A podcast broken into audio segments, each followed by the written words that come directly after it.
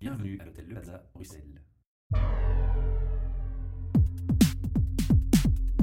Podcast. Bienvenue pour un nouvel épisode du podcast HR Meetup, votre podcast sur les ressources humaines. Un projet sponsorisé par Talent Square, Transforma Bruxelles, espace de coworking et innovation center, et le Plaza Hotel Bruxelles. Aujourd'hui, nous sommes dans les bureaux de Transforma, et devant moi, j'ai le plaisir de recevoir Natacha Van Hove, à qui je vais laisser l'honneur de, se présenter en, en quelques mots, mais surtout de répondre à ma première question, qui est systématique pour tous mes invités. De ton rêve d'adolescente à aujourd'hui, qui es-tu Qu'est-ce que tu as fait Qu'est-ce que tu voulais faire Donc moi, je suis psychologue de formation et ça veut tout dire sur ma vocation. Je suis toujours intéressée aux gens, j'ai envie de comprendre comment ça fonctionne, ces bêtes-là, ces drôles de bêtes-là, et sans doute moi y compris, mais je ne sais pas si j'y arriverai un jour. Et non, en fait, j'ai surtout été attirée par le fait que j'observais déjà beaucoup de souffrance dans le monde du travail. Donc je vous parle d'il y a plus de 20 ans. Et que je me suis dit que ça ne servait à rien d'aller travailler dans le milieu clinique. Il y avait assez de boulot pour faire en sorte que les gens s'épanouissent et se réalisent bien mieux dans leur travail euh, que ce n'était le cas. C'est une vraie passion, quoi. Mais adolescente, vous ne voyez pas la souffrance au travail? C'était euh, autre chose qui vous inspirait alors? Mais c'est vraiment comprendre comment fonctionnent les gens. Donc j'ai fait des travaux sur la folie, euh, des sujets euh, divers et variés comme ça, assez, assez originaux et provocateurs. Et puis pour trouver ma voie professionnelle, euh, ben, en fait je suis partie de mon goût pour euh, les gens, l'amour que j'ai pour les gens, comprendre comment ça fonctionne. Et j'ai trouvé euh, les études de psycho qui m'ont naturellement mené en fait au métier de conseil dans les ressources humaines. D'accord. Donc, études de psychologie et puis orientation vers les RH. Première expérience professionnelle dans le domaine RH. Ah oui, oui, en tant que consultante, j'ai fait un stage chez euh, SHL Belgium où j'ai découvert euh, le métier du recrutement, de l'évaluation des compétences et puis tout doucement du coaching, de la formation, etc. Euh, 13 ans, voilà, 13 ans, tout un pan de ma carrière euh, chez, chez SHL où en tant que consultante, ben, j'ai fait plein, plein de choses magnifiques dans des secteurs très différents pour des entreprises de tailles diverses. Et j'ai aussi appris mon métier de commercial et de manager. D'accord. Donc, trois casquettes au final. Absolument, vraiment l'experte, la spécialiste, et puis ce côté euh, manager et business developer. Ça, j'ai vraiment appris durant les 13 premières années de ma carrière chez, chez SHL. Alors aujourd'hui, on va, on va mettre toutes ces compétences et ces acquis euh, en harmonie euh, dans votre activité, la chrysalide. Et c'est au micro que vous allez nous expliquer un peu tout ça, puisque c'est assez varié, c'est assez divers. Alors on va commencer par définir qu'est-ce que chrysalide La chrysalide, déjà tout un symbole, euh, c'est le, cocon du papillon. Et si on essaye d'accélérer l'émergence de ce, de ce cocon, hein, la naissance du papillon, ben, le cocon meurt. Donc c'est toute la symbolique d'aider les gens à se développer, à grandir, à renaître, je dirais presque chaque jour, mais à leur rythme. Ça demande des efforts. c'est le moins qu'on puisse dire. Donc ça c'est la symbolique de la chrysalide. Très concrètement, je, je suis en fait devenue indépendante et puis j'ai créé une SPRL en 2008 et puis euh, la seconde étape euh, a eu lieu en 2011. Et j'ai fonctionné pas mal en sous-traitance où finalement j'ai continué à faire ce que je faisais avant comme consultante, mais via d'autres euh, organismes, d'autres bureaux que SHL Belgium. Donc j'ai fait de l'assessment, development center, du coaching, de la formation, des choses encore relativement classiques. Et puis je me suis rendu compte que j'avais une frustration. Il me manquait quelque chose de très important. Je réalisais en fait que c'était le travail qui était au centre des préoccupations de tout ce que je faisais, et ça ne me plaisait plus. J'avais envie de remettre la personne, la personne certes au travail, mais la personne au centre de, ma démarche et aussi l'intelligence du corps, parce que je trouvais qu'on considérait trop le mental, un petit peu l'émotionnel avec l'intellig- l'intelligence émotionnelle, mais on ne tenait pas compte de toute la dimension humaine euh, au travail. Et donc, j'ai découvert le domaine du bien-être euh, au travail. Alors, ça a été une super révélation. Vous devez vous imaginer que à côté de voilà mes activités plus classiques comme des centres de développement et du coaching, j'ai rencontré des gens qui apprenaient il y a 6-7 ans déjà à faire du stretching euh, durant des réunions, mindfulness. à parler de leur énergie. Oui, à l'époque, on parlait pas encore tellement de mindfulness. On commençait un petit peu à parler de burn-out, mais j'ai commencé moi-même à coacher et à animer des, des ateliers où je recommandais aux gens de faire une sieste et des breaks pour être plus performants au travail. Autant vous dire que c'était la révolution. Je me suis intéressée à la façon de se relaxer, de manger, de bouger, euh, évidemment à l'impact de la sédentarité sur la performance au travail. Et ça, ça m'a beaucoup plu parce que ça réunissait toutes les composantes. Donc c'était une approche holistique. Et j'ai découvert vraiment cette nouvelle euh, dimension de mon métier, de nouveau à travers des partenariats, pas mal de sous-traitance. Et donc pendant 6-7 ans, j'ai un petit peu avancé sur deux pattes donc la patte RH classique et le bien-être. Alors on parlait de stress, d'énergie management et, compagnie, mais ça revenait à ça en fait, hein, parler de bien-être. Puis on a commencé à parler d'agilité, de vitalité, et, voilà, tout ça a fait son bonhomme de chemin. Mais pour vous dire que je ne me suis pas mise à faire du bien-être sous l'enseigne la chrysalide, parce que la loi, euh, voilà, euh, a fait entendre sa voix il y a quelque temps et sa voix se, renforce sans arrêt. Mais c'est vraiment un sujet dans lequel je suis, euh, enfin dont je me suis tombée amoureuse en fait il y a 6-7 ans. Alors, la chrysalide, c'est qui? C'est vous seul ou plusieurs personnes? Eh bien, progressivement, c'est loin d'être moi toute seule, puisque, bon, de toute façon, j'ai toujours fonctionné en partenariat ou en collaboration étroite avec d'autres. Mais aujourd'hui, je commence à approcher le marché, donc en direct sous ma propre enseigne. Évidemment, pas toute seule, avec un réseau de freelance, des partenaires, soit des gens avec qui j'ai travaillé à de nombreuses reprises et pendant des années par le passé soit des nouvelles rencontres, bien sûr. Mais ils sont tous consultants, et la chrysalide, c'est vous.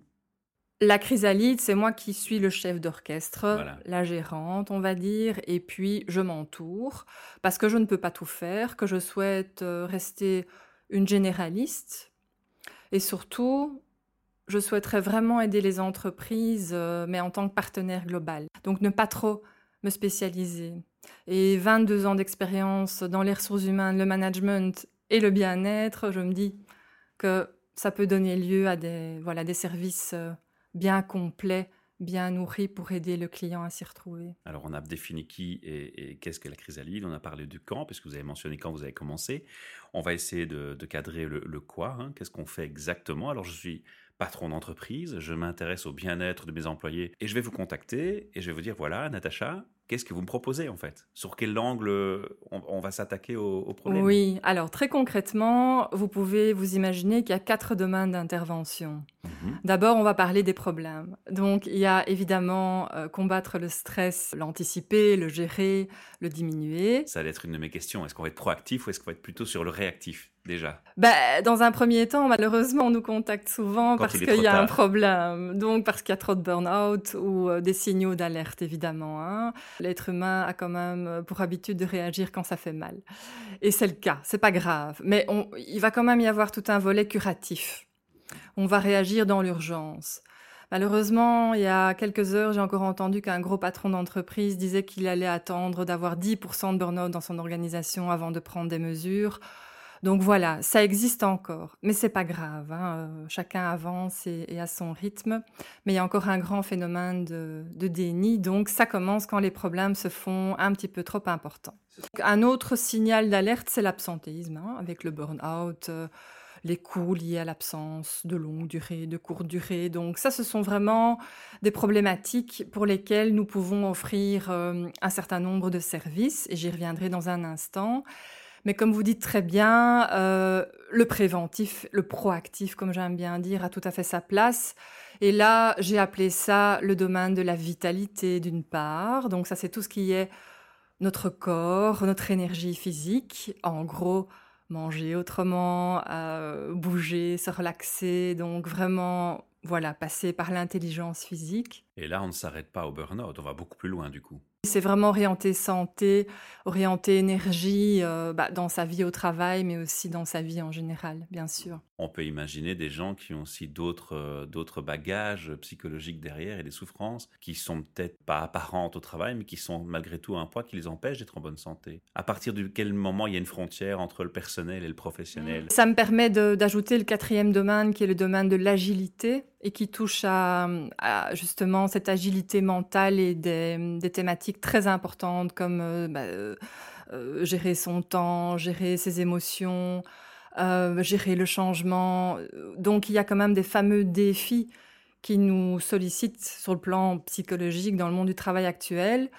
Mais alors, sincèrement, faire la part des choses entre le personnel et le professionnel, c'est un petit peu l'histoire de la poule et de l'œuf. Hmm. Je pense que c'est plus malin de voir qu'on a une co-responsabilité, tant l'individu que l'organisation, et que voilà, chacun doit apprendre à, se gérer, à minimiser aux deux niveaux euh, les causes de, stress, hein, que ce soit l'organisation ou l'individu. Puis l'être humain n'est pas, n'est pas scindé, n'est pas siloté, c'est un tout. Et euh, on a beau dire qu'il faut séparer le professionnel et le privé, mais l'un dans l'autre, il y aura des interactions entre les deux.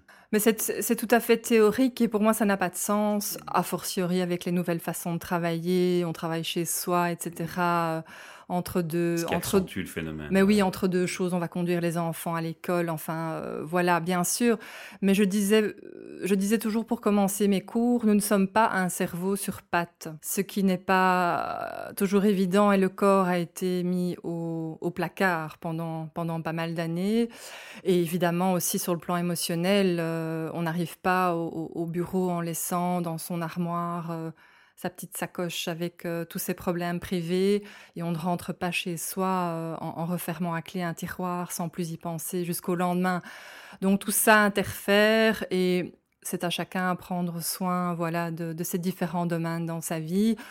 Mais l'organisation a quand même un impact euh, prépondérant. On travaille autant d'heures dans des environnements voilà, qui, qui, nous influence dans notre vie de tous les jours. Donc, alors, est-ce qu'on divorce parce qu'on a trop travaillé ou est-ce qu'on travaille beaucoup parce que ça ne va pas bien avec madame ou monsieur?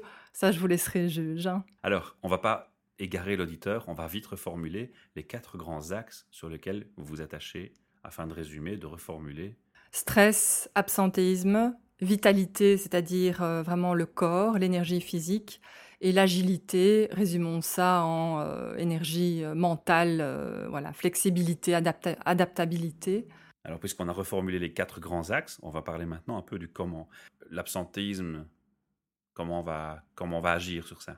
Quel que soit le domaine que je vous ai cité, il y a toujours quatre niveaux d'intervention. Donc, c'est très simple. C'est vraiment à la carte. Mmh je, je commence là où on m'invite, pour être honnête. Donc ça peut commencer par un coaching euh, individuel, euh, mettons de retour de burn-out ou de réintégration au travail ou d'accompagnement de carrière. Ça peut commencer par un coaching d'équipe. Imaginez une équipe en crise avec un manager, voilà, euh, chez qui il manque peut-être des qualités hein, de, people manager en pleine période de, de changement ou d'incertitude. Donc ça peut être ce type de coaching-là, individuel ou collectif. Ça, c'est vraiment un premier niveau, d'accord? Deuxième niveau, c'est tout ce que j'appelle euh, le training, la formation. Mais c'est vraiment très large. Hein. Ça peut être un, petit workshop euh, flash and go, comme je dis, de, de, deux heures sur une thématique euh, très spécifique. Ça peut être un séminaire d'une journée, de deux jours.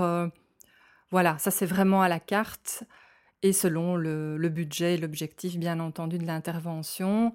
Bien entendu, on peut dérouler tout un programme avec différentes étapes et, voilà des choses qui sont récurrentes et qui, tiennent vraiment ensemble. Hein. C'est pas du, du plic-ploc, il y a du liant. Mais bon, voilà, on peut faire de la formation. Troisième niveau, pour moi, c'est de l'ordre de la sensibilisation. Donc, vous devez imaginer des conférences interactives où on sensibilise des groupes de personnes petits, plus important, des dizaines, des centaines, peu importe, mais on va par exemple expliquer qu'est-ce que c'est que le stress ou le burn-out, euh, donner des pistes déjà de solutions, des choses comme ça. expliquer pour mieux cerner et appréhender. Oui, vraiment euh, permettre aux gens de prendre conscience de ce que c'est, de ce que ce n'est pas, mhm. et puis détecter les signaux euh, voilà, de mal-être éventuel. Quatrième niveau d'intervention, c'est de la consultance. Mais comme je le disais au début, Consultance, franchement, avec la petite histoire qu'on raconte sur le consultant qui demande votre montre pour euh, vous donner l'heure, avec ça, moi, je suis bien. Donc, ce que comment je réussis à circonscrire mieux ce rôle de consultant? Ben Moi, je l'ai euh, intitulé copilote. Mmh. Et dans le domaine du bien-être, ben oui, je trouvais que c'était assez, assez efficace. C'est l'organisation, la direction des ressources humaines qui reste le pilote dans l'avion, mais un copilote, c'est quand même bien utile. Et pour vraiment accompagner les organisations dans l'implémentation de leur politique bien-être, j'ai créé une méthodologie, une approche bien spécifique, originale, différenciante, qui s'appelle The Architects et qui permet vraiment de relancer ou de lancer une politique bien-être de façon beaucoup plus cohérente et impactante. Et évidemment, euh, le, conseil peut se décliner dans d'autres dans d'autres domaines, hein, comme euh, la gestion des compétences, le développement des talents, euh, voilà. Mais j'aime bien le chapeau le chapeau bien-être. Sans dévoiler toute la, la, stratégie derrière et tous les trucs et astuces, en quelques mots, la méthode que vous proposez, qu'est-ce qu'elle a de particulier alors? Elle a de particulier qu'elle permet de faire vraiment une photo sur les actions qui ont été prises euh, pour améliorer le bien-être dans l'entreprise, donc vraiment de faire un bilan sur ce qui existe. Vraiment une photo de ce qui marche plutôt bien et de ce qui marche moins bien. De là, on retire quand même euh, des gains rapides, là où ça vaut la peine de persévérer, d'investir.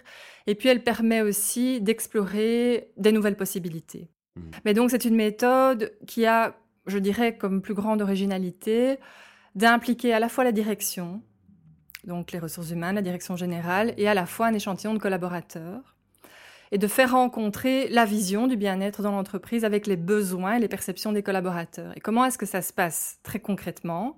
Ben, C'est un trajet de quelques étapes. C'est pas du tout une usine à gaz, c'est très pragmatique, avec des réunions, quelques workshops où vraiment on fait le point sur ce qui existe et on aide à rebooster, relancer tout ça en allant vers les priorités, c'est-à-dire les actions qui vont avoir le plus d'impact dans, dans l'organisation. Et le clou du spectacle, c'est le workshop avec les collaborateurs. Je me suis dit, mais comment, comment les captiver en parlant de stress, d'absentéisme, de santé Les gens en ont marre de parler des problèmes. Ben, j'ai créé un concept de croisière du bien-être donc croisière dans l'archipel du bien-être. Et en fait, le groupe de travail, il joue, il lance un dé et il est amené d'une île à l'autre. Et que sur chaque île, qu'est-ce qu'il attend? Un jeu de cartes. C'est de la gamification. Oui, sérieuse mais amusante. Et euh, sur chaque île, il attend un jeu de cartes avec une liste, si vous voulez, d'actions, de solutions bien-être possibles en rapport avec la thématique de l'île. Donc, il y a l'île du stress, de la vitalité, etc. c'est vraiment ludique, en fait. Tout à fait. Et le groupe de travail est amené à apprécier, si vous voulez, évaluer où est-ce qu'on en est par rapport à toutes ces actions aujourd'hui, où est-ce qu'on ferait mieux d'aller à court terme et à plus long terme. Là, là vraiment, le collaborateur, il se sent écouté, et ce qu'il y a de fort euh, apprécié dans la méthode, c'est que, in fine, vous avez un plan d'action avec des mesurables. Mais dans le plan d'action, vous n'avez pas que faire la sieste, manger mieux, des, cours de yoga. Vous avez aussi tous des aspects opérationnels comme optimiser l'organisation des réunions, mieux communiquer sur une certaine thématique, etc., etc. Donc, des cailloux dans les chaussures et des irritants qui, qui créent beaucoup de stress et d'insatisfaction et qui demandent en général très peu d'investissement et d'argent pour être remédiés. Alors une question qui va peut-être un peu te surprendre, et tu me dis si j'ai tort de la poser ou si je me trompe. Moi j'ai le sentiment que dans beaucoup de situations, quelles qu'elles soient, hein, qu'on parle de stress, de bien-être, de burn-out ou d'autres, revient souvent la question d'une recherche de sens, de retrouver ses valeurs et de raccrocher ces valeurs ensemble. Il y a un décalage. Est-ce que c'est vrai? Est-ce que c'est quelque chose sur lequel vous avez travaillé aussi? Ah, c'est fondamental. A fortiori aujourd'hui pour les nouvelles générations de travailleurs et les fins de carrière, il ne faut plus leur dire qu'on va leur apporter du bien-être pour simplement améliorer les résultats de l'entreprise. Ce n'est plus suffisant comme discours. Les gens veulent effectivement trouver une connivence, du sens, se réaliser euh, beaucoup plus au travail. Je crois qu'il faut même pas attendre la fin de carrière. Je crois que durant toute la carrière maintenant, ça devient nécessaire. Oui. Il y a une remise en question. J'ai le sentiment qu'il y a une remise en question permanente du sens de ce qu'on fait et des valeurs. Oui, je Les entreprises aussi le font d'ailleurs parce qu'elles changent leurs valeurs parfois. Elles changent de branding de temps en temps. Je me trompe? Non, non, mais ce phénomène me paraissait encore plus accentué euh, à ces deux moments critiques de la, de la carrière et du point de vue de la nouvelle génération. Mhm. Et puis des, voilà, des fins de carrière qui en ont vu. Hein, mais c'est quelque chose qui est euh, englobé dans, dans ton approche. Oui, tout à fait. Ah, c'est extrêmement.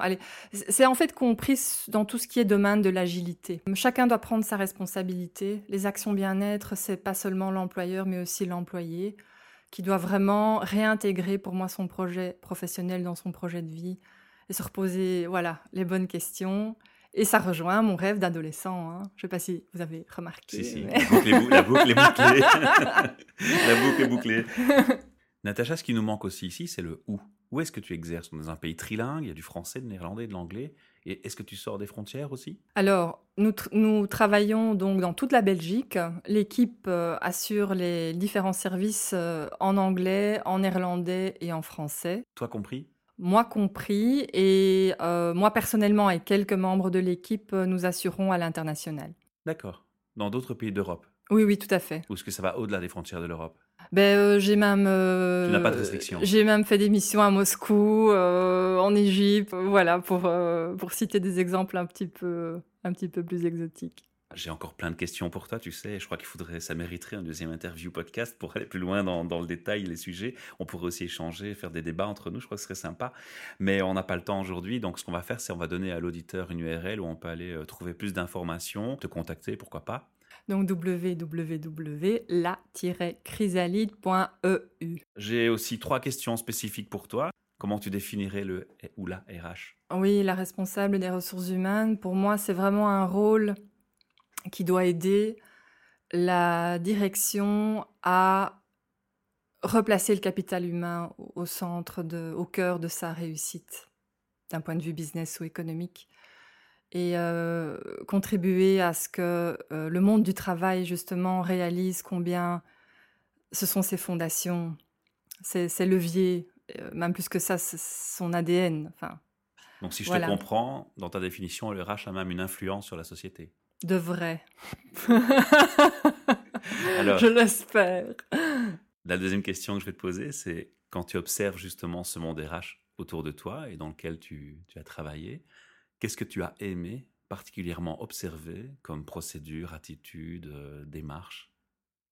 Qu'est-ce qui t'a marqué? Tu t'es dit, waouh, ça j'aime bien. Alors, une, direction des ressources humaines qui a compris que la période durant laquelle elle n'était qu'un coût est terminée, mais une direction qui ose vraiment se faire l'allié du business et confronter sa direction générale, une direction des ressources humaines qui fait ça voilà, je les admire parce que c'est pas évident. Alors, ma dernière question, Natacha, je vais être une question assez sympa puisque tu, tu vas avoir l'occasion de dire un peu ce que tu veux. Si tu avais un message à passer à tous les RH qui nous entendent aujourd'hui, lequel serait-il? Ah, osez prendre votre place. Je crois que c'est une belle conclusion pour terminer cette interview. Je te remercie pour ton temps, de t'être déplacé pour moi, et puis euh, j'espère que les auditeurs n'hésiteront pas à te contacter et à faire pourquoi pas quelques commentaires sous cette interview, poser quelques questions, on essaiera d'y répondre. Mhm. Et si les auditeurs nous entendent et veulent participer, si vous êtes passionné, si vous avez envie de, de partager votre passion de votre travail ou parler de thème RH, sachez que vous êtes bienvenus au micro. Regardez sur notre site internet, faites une recherche sur les événements de date d'enregistrement des podcasts, envoyez un petit mail pour réserver et vous serez accueillis dans un superbe palace ou ici dans les bureaux de Transforma. Merci à vous, à bientôt. Merci. Podcast.